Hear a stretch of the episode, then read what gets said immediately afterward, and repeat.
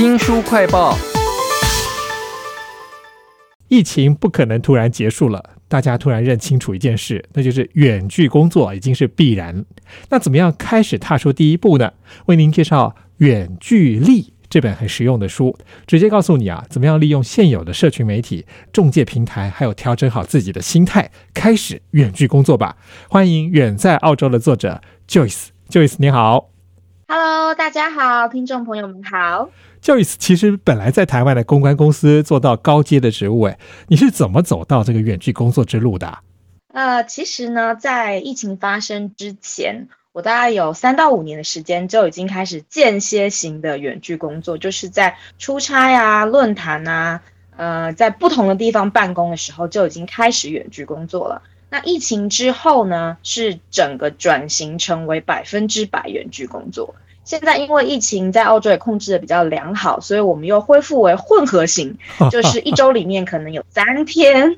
呃，三天是远距工作，然后有两天是在办公室里面，所以呢，就是有一个很很很奇妙的过程。是，其实在这本书里头，我们看到您的经历啊，你自己呢在坎培拉大学担任国际市场专家，而且你也曾经在那个当地的旅游局，甚至你个人还经营个人的那个群组的品牌。哎，我觉得你做了好多事情，软体实力、硬体的实力都有。哎，我想每一个不同行业对于远距工作方面的软实力跟硬实力都需要去培养。我觉得在软实力方面，我想要跟大家分享的是沟通能力，因为你在远距工作当中不是能够百分之百保证见到对方，所以沟通能力方面就变得非常非常的重要，尤其是在协调一个比较大的团队。那关于硬实力方面，其实我觉得在每个专业领域里面的特殊的证照，会给到你的客户，或者是给到你合作的合作方，或是想要了解你的人，比较有公信力的感觉。是，其实这本书《远距离》啊，Joyce 还分享了好多很实用的秘籍哦。呃，例如说你讲到，如果要做远距工作的时候，要懂得拆解任务。哎，我觉得这点就非常的实用。那在书里面呢，Joyce 其实还提供了一个非常重要一点，就是怎么样让你的工作、自己的品牌可以让你在睡觉之后还帮你一直赚钱，有个税后收益啊。我觉得你自己的经验就非常的宝贵。是是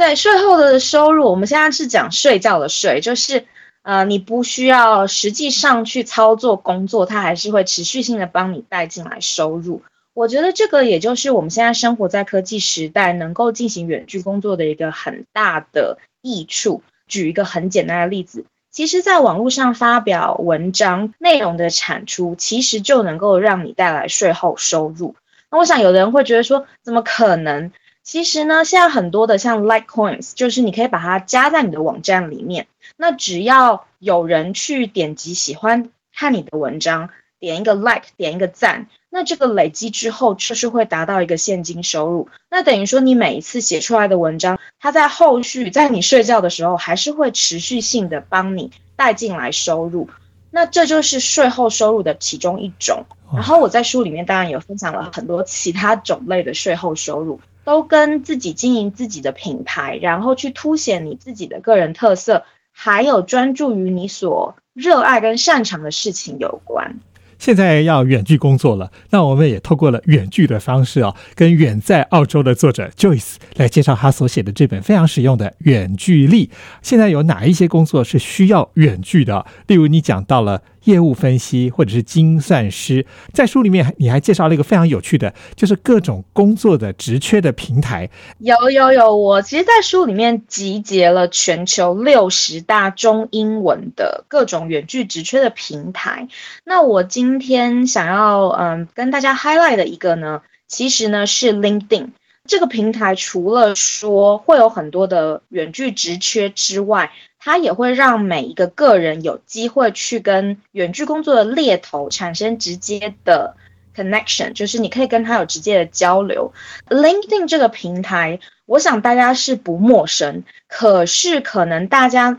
不太会使用这个平台，因为很多人我的 follower 也好，或是我的亲朋好友，有时候会说。我在上面从来都没有找到过工作，也没有人来跟我说，哎，我对你的履历有兴趣，想要跟你聊聊。可是我觉得，如果是这样的情况，可能是因为大家不太会使用这个平台。那很简单，例如说在 LinkedIn 上面，你要让猎头或者是其他公司的人资要看到你，那你首先要有一个比较 professional、比较专业的形象的一个照片，还有你需要把你现在的工作经历跟现在所服务的单位写的非常的有条理。另外一点就是，因为它也是一种社交平台，所以你也需要常常去更新，甚至是跟其他的猎头或者是你喜欢的公司的人进行互动，你才有可能玩转起这个平台。其实 Joyce 在这一本远距离当中还分享了一个秘诀，我觉得超好的，那就是在你的 LinkedIn 的履历当中啊，要输入几个字。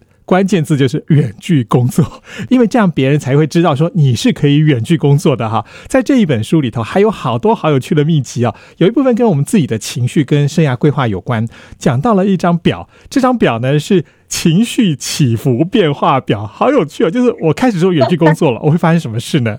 嗯，其实这一个情绪变化表是我看到另外一个作者在米点米店上面分享的，然后我把我自己从远距工作一开始，然后到后来的挣扎，我自己画出我自己的情绪起伏表。我觉得一开始进行远距工作的时候，我们都会很兴奋，然后会觉得说，哎，我不用通勤了，可以省下通勤的时间跟费用，都会经过一个我们所谓的蜜月期，所以你的情绪是非常的。高昂的，非常的开心的，因为人是群居的动物，所以我们会开始想念跟同事之间的互动啊，比如说一起去买真奶啊，或者说一起去喝杯咖啡啊，然后开始你的情绪就会开始低落，甚至有时候会像女孩子就会觉得开始对自己的外貌都产生了一种疑虑，哎，我是不是变胖啦？我是不是活动的呃时间减少了？然后你的那个情绪就是。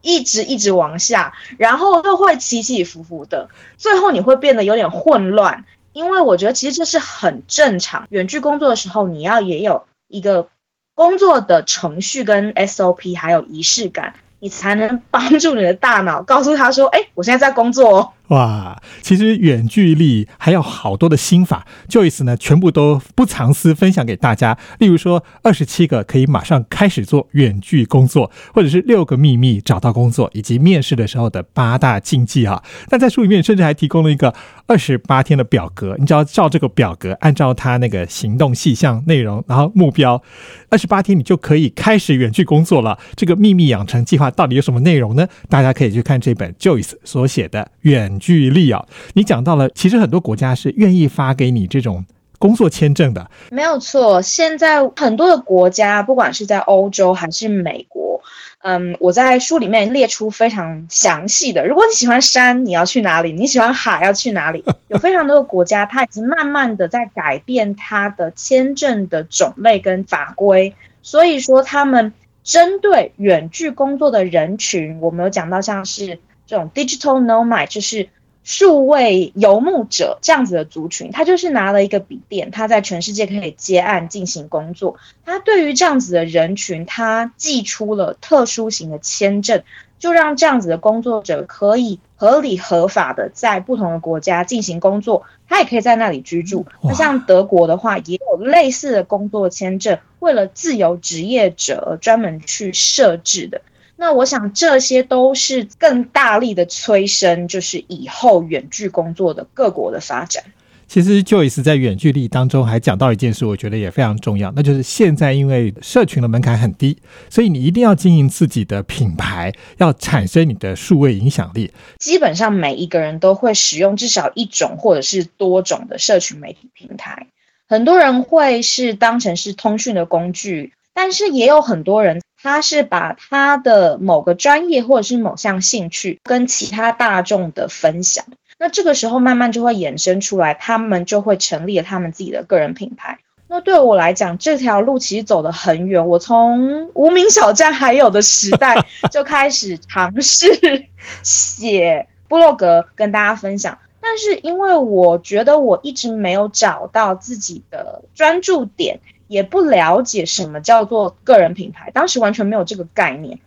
所以我是慢慢慢慢一路这样摸索，十几年下来才发现说，哎，其实我最能够分享的就是我在不同国家的国际工作经验。那慢慢的在，其实，在近两年。我才摸索出来，这个其实就是我应该去专注做的东西。哇，Joyce 在这本《远距离》里头提供了我们好多的心法，希望大家在疫情非常困难的时候啊，可以勇敢的踏出第一步，开始远距工作。非常谢谢 Joyce，谢谢您，谢谢大家。